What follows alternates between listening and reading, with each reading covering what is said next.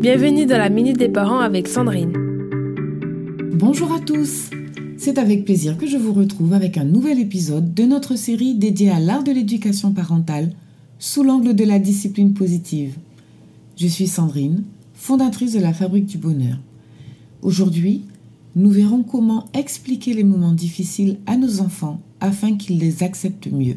Il est vrai qu'en tant que parents, nous avons naturellement le désir de protéger nos enfants de tout et en tout temps. Nous souhaitons qu'aucun malheur ne puisse jamais les toucher. Et c'est tout à fait normal. Cependant, il est essentiel de réaliser que la vie parfois présente des défis et des moments difficiles. Nos enfants, au fil du temps, découvrent ce que signifient des sujets tels que la mort, la séparation, les catastrophes naturelles, la pollution, les maladies, la pauvreté, et bien d'autres réalités. Au lieu de leur cacher ces situations difficiles, expliquez-les leur avec vos propres mots. Vous les aiderez ainsi à accepter l'inacceptable dans un environnement sûr et réconfortant. En préparant en douceur nos enfants à faire face aux défis de la vie, nous leur donnons les outils nécessaires pour grandir en toute confiance.